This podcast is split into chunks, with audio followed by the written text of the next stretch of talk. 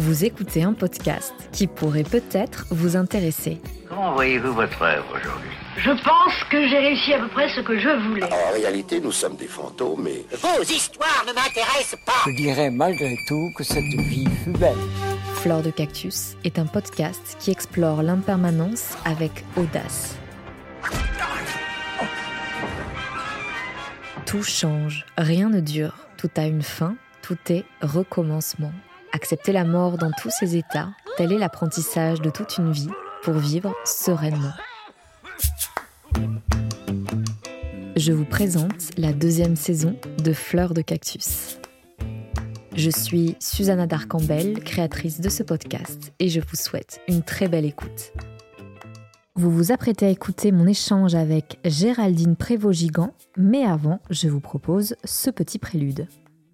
Selon plusieurs études en neurosciences, la plasticité neuronale démontre à quel point le cerveau est extrêmement plastique, c'est-à-dire malléable. Selon les informations qu'il reçoit, il se reprogramme. L'éducation, l'environnement auront une influence notoire sur l'apparition de neurones. Il est d'ailleurs maintenant prouvé que notre cerveau peut créer des neurones tout au long de notre vie. Il suffit pour cela de le nourrir en connaissances, d'attiser sa curiosité. Les recherches et expériences en situation réelle menées par Christian Clot, explorateur et chercheur ayant fondé l'Adaptation Institute, ont mis en évidence le rôle fondamental de l'émerveillement dans notre capacité de résistance et d'adaptation, maître mot de Christian Clot, d'adaptation à des situations difficiles. Il a mené en effet en solitaire quatre expéditions en milieu climatique extrême pour voir comment le cerveau réagissait in situ dans une situation de crise et plus concrètement comment l'humain va pouvoir s'adapter aux changements de demain. Chaque soir, lors de ces expéditions, il prenait soin de poser des électrodes sur son crâne afin de collecter des données sur les réactions de son cerveau d'un jour à l'autre. Euh, J'y ai passé 30 jours et puis j'ai continué ces travaux en Amazonie. Alors là, on est à 44 degrés, 100% d'humidité, des animaux partout, vous avez des araignées, des serpents, tout ça, c'est pas... Cultiver l'émerveillement, selon ce chercheur, serait un outil fondamental dans notre adaptation aux changements que nous rencontrons dans notre vie quotidienne. Et donc, euh, sûrement dans notre manière de vivre nos deuils. En tout cas, c'est ce que je pense. Par exemple, un arc-en-ciel pouvait lui redonner l'élan pour poursuivre ses efforts malgré une fatigue physique à première vue insoutenable. J'ai donc invité Géraldine Prévost-Gigant, hypersensible et thérapeute, afin de mieux comprendre dans quelle mesure l'hypersensibilité, concept de plus en plus prégnant dans les recherches cognitives, serait le résultat d'une société qui ne s'émerveille plus, qui se coupe de ses émotions et de ses intuitions. Qu'a-t-on à apprendre de ces hypersensibles et notamment ces hypersensibles spirituels? Bienvenue Géraldine sur Fleur de Cactus. Merci de me faire cet honneur. Merci pour votre invitation, Susanna. Alors Géraldine, vous êtes auteure de nombreux ouvrages en psychologie, développement personnel. Vous êtes psychopraticienne depuis 25 ans, spécialisée dans de nombreuses thématiques, dont l'hypersensibilité, qui est d'ailleurs notre thème d'aujourd'hui. On va voir comment on le met en relation avec ma on va dire, euh, thématique principale qui est la mort et le deuil. Vous avez récemment publié Les hypersensibles spirituels, ces intuitifs au cœur d'or, chez l'édition Le Duc. Alors avant de commencer à aborder la jeunesse de votre livre, comment avez-vous compris que vous-même étiez hypersensible? Des rencontres, bien sûr, des professionnels spécialisés dans le domaine qui m'ont confirmé euh, mon intuition, intuition qui avait été titillée et réveillée euh, au détour de certaines lectures. Et puis rien que le mot hyper sensibilité euh, me parlait déjà euh, en lui-même. et puis au début, je n'y ai pas, j'ai pas forcément adhéré totalement à, à, aux mots et je me suis pas totalement associée tout de suite. Il m'a fallu un, temps d'observation pour vraiment euh, me dire, mais oui, c'est évident. Euh, je ne suis pas du genre à sauter euh, de plein pied sur une caractéristique. Donc j'ai voulu observer et ça prenait tellement sens au regard de tout ce que j'avais traversé, de comment j'avais vécu les choses, de certaines de mes réactions, de, ma personnalité. Ça faisait tellement sens qu'à un moment donné, je me suis dit, mais oui, c'est une évidence. Et ce sens que ça donnait à tout ça, à tout ce que j'avais vécu, me permettait aussi, dans l'instant, d'accueillir euh, ma différence. Et c'est ensuite que j'ai pu m'apercevoir que ça, ça a été comme une porte qui s'est ouverte sur plus de créativité, euh, plus de... Le côté hyper devenait en fait un, hyper créativité, hyper émotion, hyper euh, inspiration. En fait, le côté intense, euh, en accueillant et en acceptant, en comprenant mon hypersensibilité, eh bien, ça m'a permis d'ouvrir euh, une porte sur une autorisation en fait à être pleinement qui je suis. Et du coup, ma créativité s'est décuplée j'aimerais bien qu'on définisse un petit peu ce qu'est l'hypersensibilité parce que j'ai l'impression que dans le discours un peu euh, des médias, des réseaux sociaux aussi, qui aident et qui n'aident pas toujours, je crois, euh, comment on, pourrait définir cette hypersensibilité? C'est le fait de ressentir de manière intense, mais j'ai l'impression que c'est bien plus que ça finalement, parce que là, vous avez euh, évoqué les mots tels que créativité, intuition, et c'est bien plus qu'une euh, simple émotion que l'on ressent à 1000% en fait. On a, en tant qu'hypersensible, on a des filtres en moins. On prend beaucoup plus d'informations inconsciemment et consciemment. C'est-à-dire que le, on absorbe un grand nombre d'informations. Il y, a, il y a en effet euh, des émotions fortes et qui durent longtemps il y a une hyper-empathie plus ou moins intense suivant les personnes. On va euh, ressentir euh, les autres, on va ressentir l'autre, on va, on va sentir si la personne est, en prise avec des émotions plutôt lourdes ou avec des émotions plutôt légères et pétillantes, on va sentir ça. Il y a aussi euh, une hypersensitivité qui va être sur plusieurs canaux ou pas. Euh, par exemple, euh, moi j'ai une sensibilité au, son, c'est-à-dire je peux entendre vraiment des, sons, euh, des bruits, des paroles très éloignées, mais aussi je vais être agressée par des sons très forts, notamment dans les aigus, par exemple. Il y a des personnes qui vont être plus sensibles à la lumière ou au désordre devant eux. Euh, d'autres personnes vont être sensibles au niveau euh, corporel, les étiquettes qui grattent, des textures que ces personnes ne peuvent pas porter.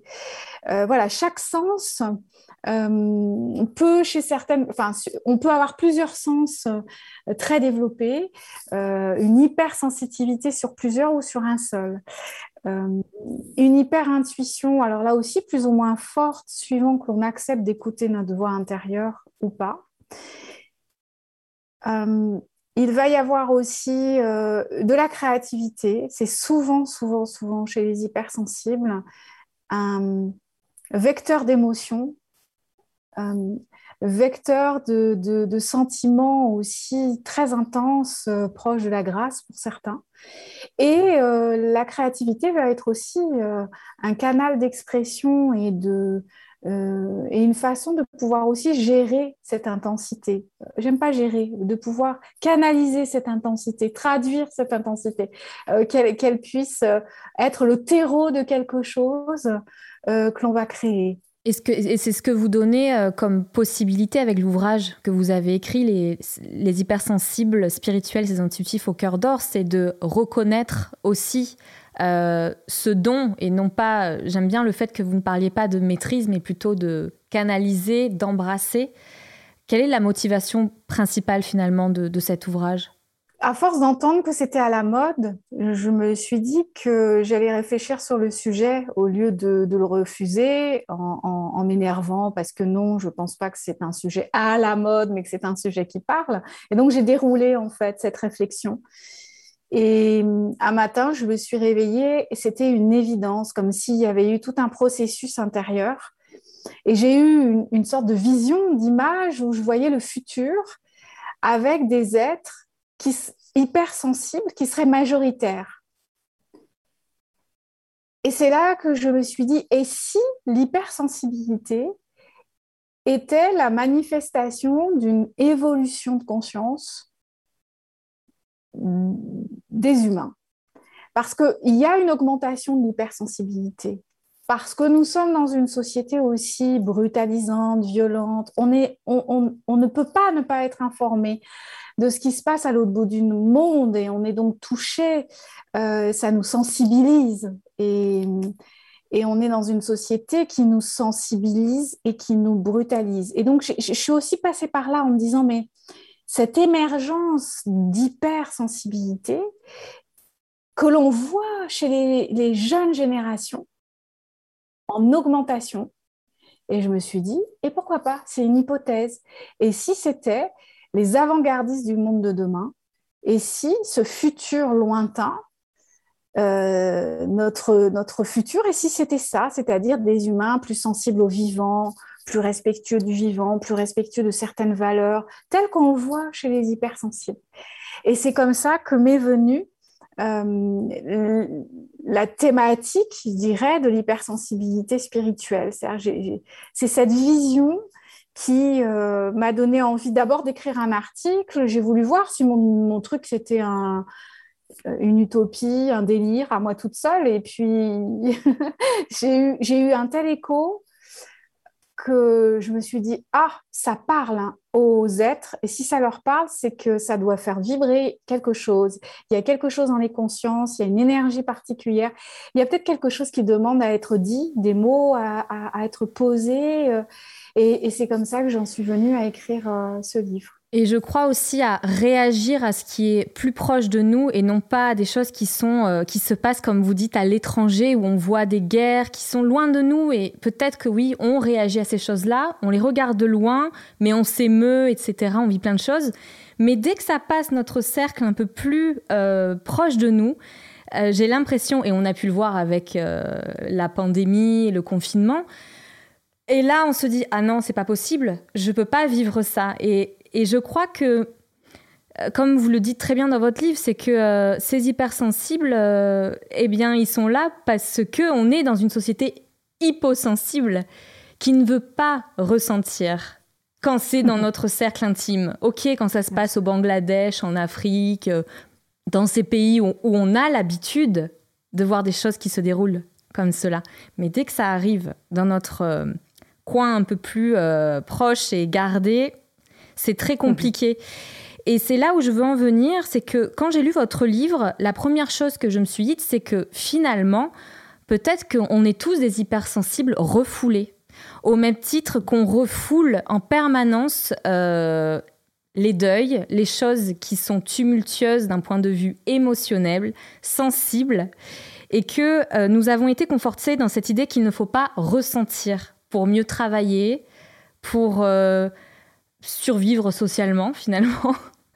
Et en tant que thérapeute, c'est là où euh, j'aimerais euh, aller un petit, un petit peu plus dans le, sujet aussi de, de Fleur de Cactus, qui est euh, donc la mort et le deuil. En tant que thérapeute, ne pensez-vous pas que le deuil permet de renouer avec une part de vérité que l'émotion permet de réveiller, et donc de renouer avec cette hypersensibilité qui serait refoulée quelque part? C'est très juste la confrontation au deuil, à la mort, nous ramène au, sens de la vie d'une certaine façon, paradoxalement. On ne peut pas euh, faire cette impasse. Et en, vivant le deuil, on vit intensément parce qu'on ressent tellement fort qu'on est confronté à la perte, mais aussi confronté à là où nous en sommes de notre philosophie concernant la vie, de l'absence ou la présence de la foi, euh, de certaines croyances. Et face à la mort, on est confronté à nos croyances concernant la vie. Et on ne peut en effet pas faire l'impasse de, de l'émotion à cet instant. Plus fort. On pourra avoir tous les mécanismes de défense possibles, tous les systèmes de protection. Quelque chose va se produire. Ensuite, en fonction euh, de notre gestion euh, de l'événement et de notre structure psychologique, on va le vivre différemment. Mais en effet, on peut s'interroger en se demandant si cette société où les émotions n'ont pas euh, trop leur place, sauf spécifiquement certaines d'entre elles, bien normées, bien carrées, bien dans la boîte. On peut s'interroger là-dessus. Et en effet, quand on vit un deuil, quelque chose, euh, c'est incontrôlable ce qu'on ressent. On ne peut pas contrôler ce que l'on ressent. Et en effet, je, pense que il y a dans notre société quelque chose qui est... Enfin, le simple fait de dire hypersensible sous-entend qu'il y a quelque chose de trop. Moi, je suis allée regarder sur la notion de hyper, la racine grecque, c'est au-delà. Et non pas trop. voilà, c'est un autre regard. Mais du coup, euh, si on entend hyper comme trop, trop par rapport à quoi? Par rapport à une société qui dit, tu as le droit de ressentir des émotions, mais dans une certaine mesure. Tout comme nous sommes dans une société qui dit, bon, on parle de la mort, mais pas trop. Hein. Voilà, c'est la même chose. C'est-à-dire qu'il euh, y, a, il y a des thématiques comme les émotions, la perte, le deuil. On en dit deux mots, mais on ne plonge pas dans ces thèmes parce que ça fait peur, parce que notre société n'est pas prête pour l'instant à aller regarder de ce côté-là. Et ça interroge sur euh, cette, peur de la thématique de la mort. On peut se dire, est-ce que finalement, est-ce qu'il n'y aurait pas une peur du vivant? Ce qui rejoint aussi cette difficulté au, au, respect du vivant. La hmm. vie, le vivant, l'intensité, voilà, c'est mhm. ça qui me vient avec votre très très judicieuse et juste question. Mais du coup, vous soulevez plein de choses que j'aimerais euh, j'aimerais beaucoup qu'on y revienne tout à l'heure. Mais euh, je me posais la question, quel est le, le, rôle de votre hypersensibilité dans votre accompagnement au deuil quand vous êtes face à des personnes qui sont en phase de deuil? Je pense à, mon parcours. Je me suis préparée au départ de ma mère. Euh, qui m'a apporté tant au niveau euh, de, des valeurs humaines, de la créativité. Je suis née dans un milieu artistique qu'elle incarnait. Euh, elle m'a transmis énormément aussi sur les valeurs du féminin, euh, du respect de soi, enfin, et de la spiritualité. Et un jour, j'ai rêvé de la fin. Et c'était un rêve prémonitoire, je l'ai su des dizaines d'années plus tard quand, j'ai fait ce rêve, il était tellement réel, et il allait l'être, mais il, avait l'air tellement réel que je me suis dit, et ce que j'ai ressenti était tellement intense, je me suis dit, le jour où elle va mourir, comment vais-je le vivre si je ne m'y prépare pas? Comment faire pour que ce départ soit un enseignement, et c'est aussi un très bel hommage que je lui rends à ce moment-là, si je vis euh, son départ de cette façon, surtout connaissant sa philosophie, c'est voilà. Et j'ai entamé tout un chemin de travail sur moi, de psychothérapie, euh, de réflexion, et je me suis préparée. Et quand c'est arrivé, j'ai ressenti énormément de, de choses, mais je l'ai vécu en conscience. Et aujourd'hui, quand j'accompagne des personnes qui vivent la perte avant que ça arrive, quand par exemple les personnes sont dans des, processus voilà, de fin de vie où on sait que c'est inéluctable, ou bien quand le, décès euh, vient d'arriver et toute la, toute la période de deuil, euh, je suis euh, armée d'une certaine façon de cette connaissance, d'avoir traversé, et je sais ce que, à quel point ça peut nous, nous faire grandir, nous initier et nous bonifier. Et donc, euh, c'est avec cette expérience-là que je vais accompagner les personnes.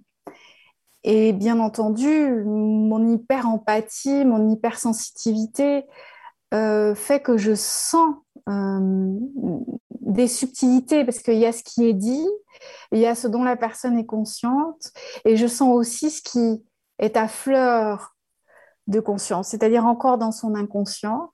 Et là, c'est tout l'art de l'accompagnement, c'est de savoir euh, euh, amener lentement la personne au bon moment pour qu'émerge l'information.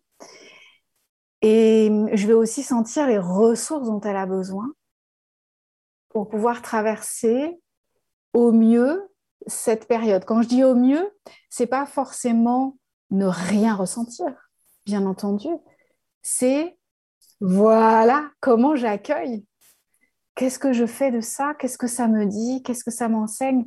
Et encore une fois, je trouve que euh, c'est une sublime façon d'honorer hmm. les personnes que nous, que nous avons perdues, entre guillemets, enfin en tout cas qui, ont, qui sont passées de l'autre côté. dans un, hmm. un ailleurs, de l'autre côté.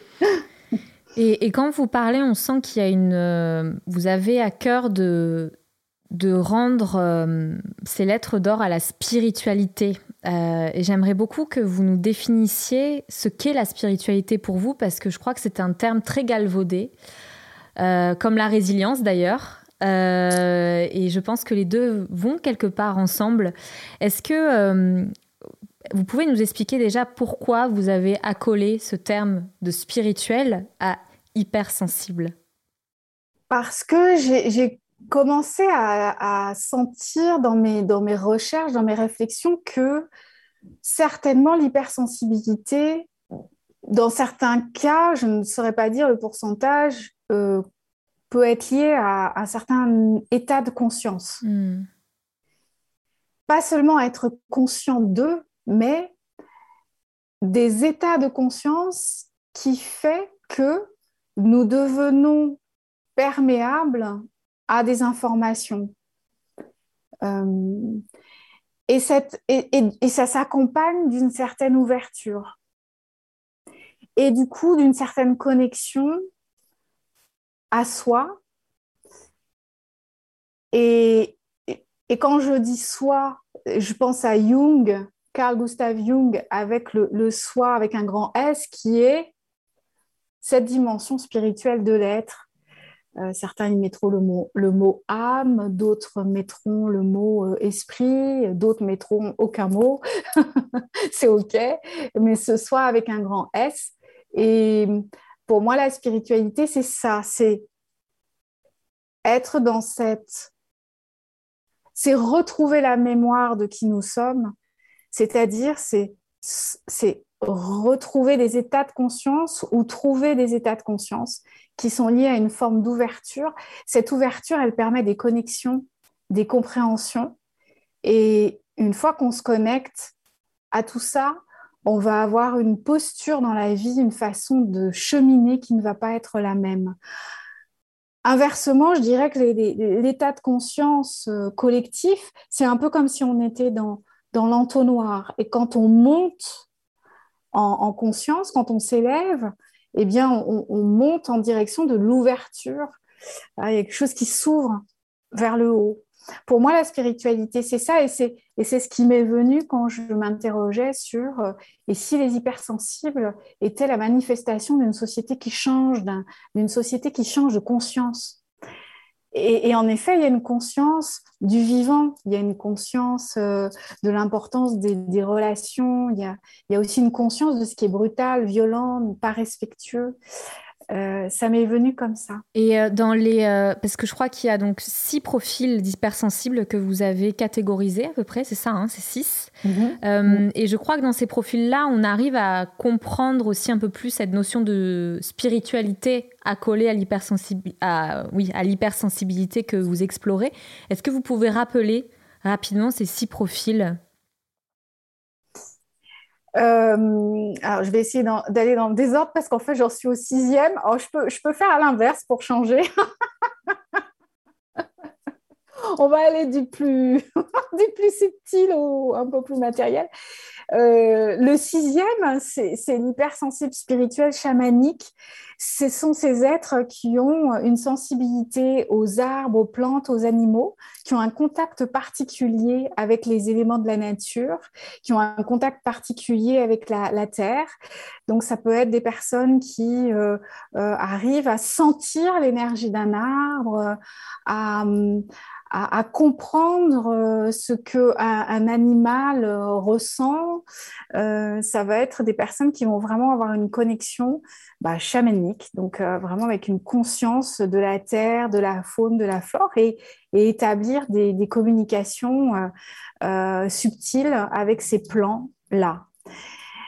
Le, cinquième, c'est le, l'hypersensibilité spirituelle euh, euh, médiumnique, ce sont ces, êtres qui ont euh, la capacité de recevoir des messages de personnes qui sont passées de l'autre côté et qui peuvent rêver de ces êtres ou, ou avoir des synchronicités en lien avec ces personnes qui sont, qui sont décédées, recevoir des messages. Après, il va y avoir une plus ou moins forte intensité. Il y a les hypersensibles spirituels que j'appelle rêveurs. Ce sont ces personnes qui ont euh, la capacité de faire des rêves prémonitoires ou bien de faire des rêves très spirituels au sens de ce ne sont pas des rêves psychologiques de, de, choses qu'on a refoulées qui ressortent ou, de nettoyage d'informations de, acquises durant la journée. C'est vraiment des, des, catégories de rêves spécifiques. D'ailleurs, quand on les fait, euh, l'empreinte, hein, la mémoire n'est pas la même, les couleurs éventuellement ne sont pas les mêmes, il y a une atmosphère qui est différente. Et ces, hypersensibles spirituels rêveurs peuvent avoir euh, des, enseignements, des, messages pour eux ou pour leur entourage ou pour le collectif durant la nuit. Donc ils ont vraiment une, possibilité de, capter ces informations-là. Euh, il y a les hypersensibles spirituels clairvoyants qui vont avoir euh, euh, des informations au quotidien avant que ça se produise. ça peut être à court ou à long terme.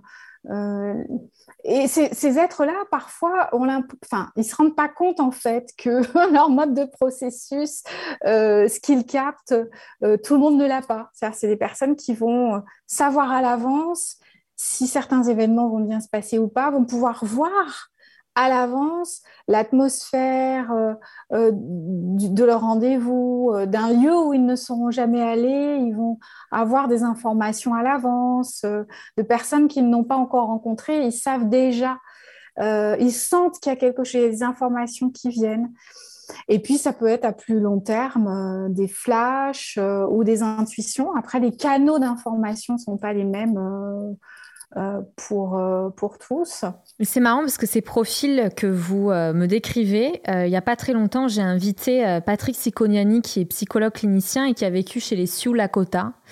Et en fait, lui, il ne veut absolument pas parler de chamanisme chez les Sioux Lakota parce que pour lui, ça dilue totalement les différentes personnes qui existent au sein du clan et qui ont tout ce que vous me dites là.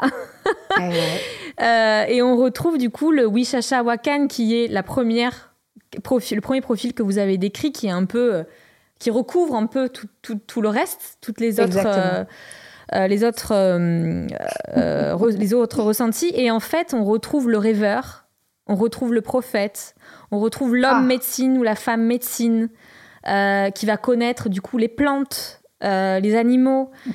Et donc, euh, en fait, c'est pour ça que quand j'ai lu votre livre, je me disais, mais c'est comme toutes ces, cultures autochtones. On, a tous, en fait, et vous avez parlé de ça, euh, la spiritualité, c'est peut-être retrouver ce que nous avons été. Et ces cultures autochtones-là, pourquoi on, les euh, mythifie tellement? C'est que quelque part, on, ben, on, aimerait bien être un peu comme eux. Et on aimerait bien retrouver ce mode de vie. et on aimerait bien aussi pouvoir à nouveau recroire en quelque chose qui, qui est inexplicable. Parce que, bon, c'est vrai que la science est devenue un petit peu, la, race, la rationalité est devenue la nouvelle religion, enfin, moi, à mon sens. Et malheureusement, euh, malheureusement, ça, ça, enlève beaucoup de. Ça nous enlève beaucoup de, possibilités et, et, ces hypersensibles que vous défendez, que vous reconnaissez, euh, et bien finalement, ce sont ces personnes qui pourraient être euh, des réservoirs de connaissances et de nouvelles façons d'appréhender le monde. Donc c'est très intéressant parce que euh, pour moi c'est ça, c'est qu'on est tous refoulés spirituellement et émotionnellement. et, euh, et, et, et c'est sûrement le, le fait qu'il y ait plus d'hypersensibles et qu'on la voix euh, et leur est reconnue et on leur donne davantage, davantage de visibilité, c'est peut-être oui, la, la manifestation d'une société qui a juste besoin de manière vitale juste à exprimer des émotions, à exprimer ce qu'ils voient et ce qui, certes, inexplicable, mais qui existe. Et qui, j'ai l'impression, c'était aussi notre question que je voulais vous poser. Euh, vous, vous faites partie de tous ces profils euh, j'ai tout ça, ouais, j'ai tout ça. quand j'ai réparti les différents profils parce que j'étais bien obligée pour étayer mon propos et, transmettre un message clair, j'étais obligée de faire des catégories, alors que c'est pas c'est pas ma, façon de fonctionner. Euh, voilà, je suis pas très cerveau gauche, euh, hyper hiérarchisée, pas du tout. Hmm. Mais voilà, je sais que pour transmettre un message et pour étudier et pour creuser euh, les, thématiques, il est nécessaire de structurer les choses. Il faut donner des repères. pratique de faire comme ça. Ouais. Hmm. Et en, les, en écrivant ces différents types, différents profils, à un moment donné, je me suis dit, mais hmm, ça oui, ça oui, ça oui, ça oui, ça oui, ça oui, ça oui. Et, euh, et en écrivant ce livre, j'ai appris aussi sur moi un peu plus parce que je n'avais pas conscientisé. Ça fait tellement partie de moi que je l'ai, tellement intégré qu'à un moment donné, je ne sais plus en fait. Euh, voilà, il y a quelque chose de tellement naturel. Et, et en effet, je, vous rejoins sur... Euh, dans nos sociétés, on est, euh, tel que les nôtres, euh, l'individu est coupé de l'autre, de lui, de la nature. Et dans ces sociétés euh, autochtones, ancestrales, nos racines finalement, on est relié au tout. Et je pense que l'humain souffre, nous, dans ces sociétés modernes, euh, cet humain dans les sociétés modernes euh, souffre, oui, de cette déconnexion. Et que, et que notre avenir, ça va être d'unifier de, la science et la spiritualité. Hmm. Et, quelque part, c'est ce que vous faites euh, avec psychologie et spiritualité. Bon, Carl Jung avait aussi déjà fait pas mal de chemin dans ce, de ce côté-là, mais je trouve ça euh, très intéressant que euh, quelqu'un, donc thérapeute psychopraticienne, euh, puisse permettre à la spiritualité de s'inviter dans ce chemin-là. Parce qu'on en a besoin. Et dans votre livre, vous parlez beaucoup de l'émerveillement qui pourrait caractériser l'hypersensible. Est-ce que vous pouvez nous développer un petit peu plus ce qu'est l'émerveillement à vos yeux? Qu'est-ce qu'il vous apporte C'est une thématique qui, est très importante pour moi et j'ai observé que chez beaucoup d'hypersensibles, c'est très présent. L'hypersensible, sa valeur, c'est l'harmonie. Et encore plus chez les hypersensibles spirituels parce qu'il y a vraiment cette conscience des vibrations, des énergies et, un regard porté sur la vie qui est euh, plus profond.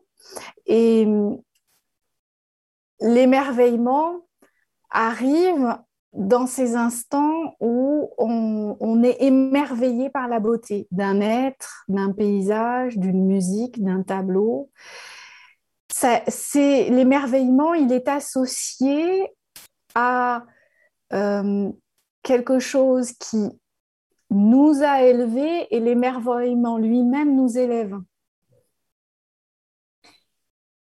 D'être émerveillé, c'est euh, porter un regard conscient de la beauté que l'on accueille et c'est vibrer avec cette beauté. Et quand un hypersensible contacte l'émerveillement, il, il, est vraiment dans... Euh, c'est comme, comme quand on plonge dans un, bain à une température absolument agréable. C'est comme si il y avait euh, une reconnexion avec quelque chose d'essentiel. Hmm. Et je ne sais pas si euh, vous êtes, vous intéressez sûrement, vous intéressez euh, aux neurosciences où on, ben, on, commence à mieux comprendre euh, comment le cerveau fonctionne, comment euh, le cerveau peut s'adapter à beaucoup de situations, surtout à des situations de crise.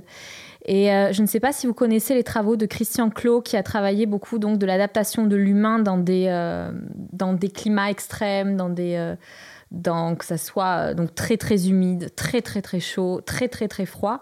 Et en fait, ce qu'il a pu constaté, et donc il était suivi par une ribambelle de scientifiques, c'est que l'émerveillement s'invitait dans des moments de crise euh, extrême, dans le sens où euh, il pouvait ne plus avoir perdu tous ses vivres, euh, où il avait failli mourir dans les flots, je sais plus, de l'Amazon. Enfin bon, bref, je sais plus ce qui lui est arrivé exactement, mais il expliquait qu'en fait, un arc-en-ciel, un petit moineau qui faisait son nid, euh, quelque chose en fait euh, de beau, lui donner envie de poursuivre cette aventure qui était si dure physiquement, émotionnellement, et que cet émerveillement-là, finalement, c'était euh, notre capacité à s'adapter.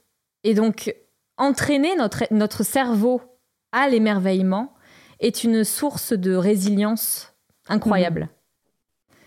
Et donc, euh, est-ce que, euh, je me pose la question, est-ce que l'hypersensible spirituel euh, aurait cette capacité de résilience? Et dans quelle mesure? J'en suis, j'en suis convaincue. C'est-à-dire que l'hypersensible spirituel étant touché par des choses qui élèvent, par la beauté, par l'harmonie, ça ouvre la porte sur des ressentis qui vont être ensuite des énergies sensitives, émotionnelles euh, et aussi au niveau hormonal euh, euh, qui, vont, qui, ça va porter l'être. Moi, je, quand, en hiver, c'est un petit peu plus compliqué pour moi, mais j'essaye de régulièrement commencer ma journée en marchant et en musique et dans la nature. C'est-à-dire qu'il y a vraiment deux éléments importants qui sont la musique, parce que je sais que ça m'élève, et la contemplation de la nature. Et je, suis en tellement en contact avec l'énergie de la nature et de la musique.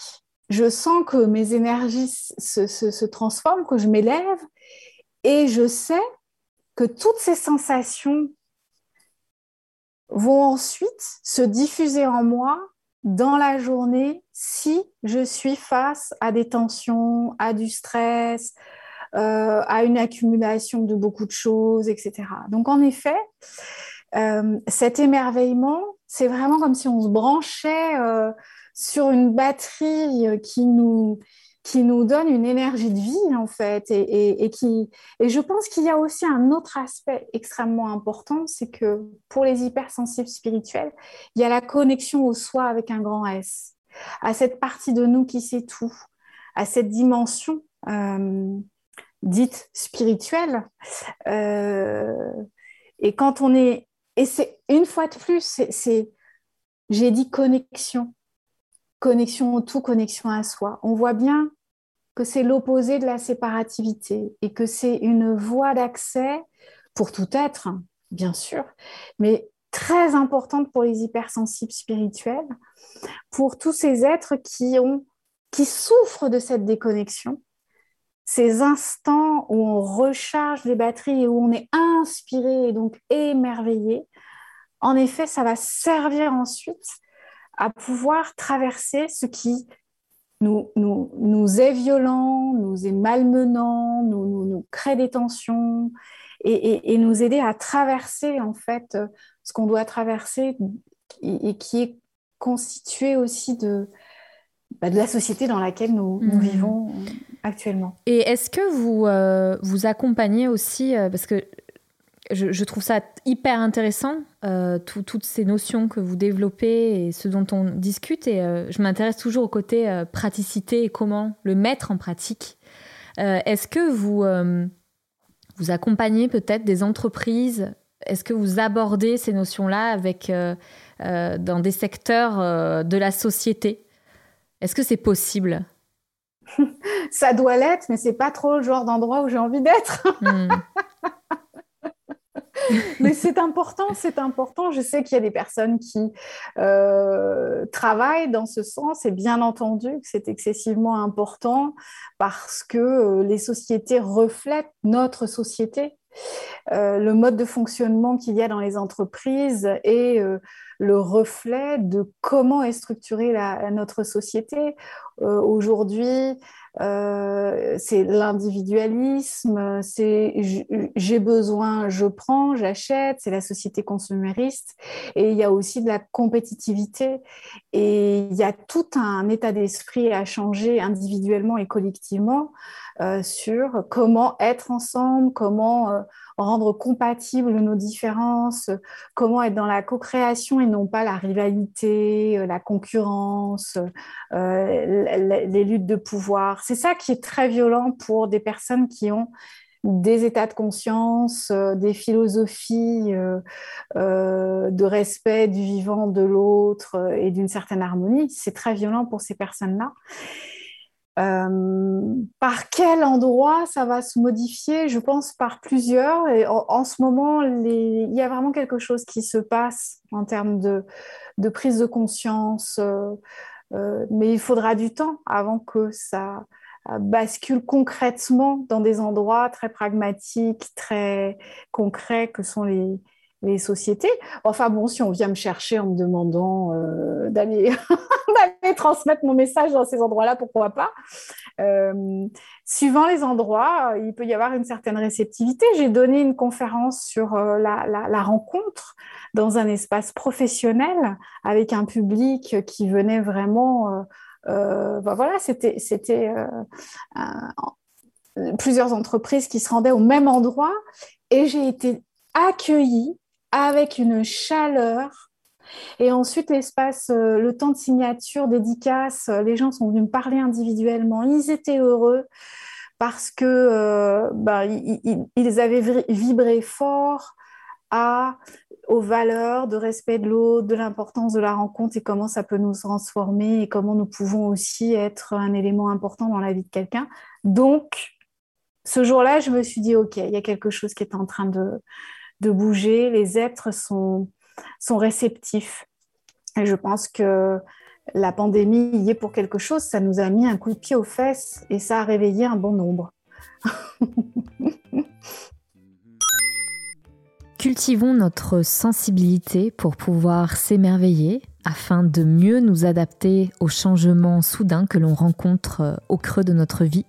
Ces changements bien sûr qui reflètent l'impermanence dans laquelle nous vivons et c'est donc euh, la raison pour laquelle j'avais invité Géraldine à intervenir sur ce podcast. J'espère que, comme moi, vous avez apprécié son enseignement sur le pouvoir de l'hypersensibilité, qui plus est hypersensibilité spirituelle. Je vous donne rendez-vous très prochainement pour d'autres éphéméris, mais aussi pour euh, des épisodes hors série. Comme vous le savez, j'ai entamé une petite série euh, qui va aborder les cultures autochtones et leurs enseignements concernant leur philosophie de vie et de mort. Laissez-moi un avis sur Apple Podcast, cela me fera très plaisir, ou bien sur YouTube, directement sous la vidéo. Je vous dis à très bientôt et merci pour votre écoute.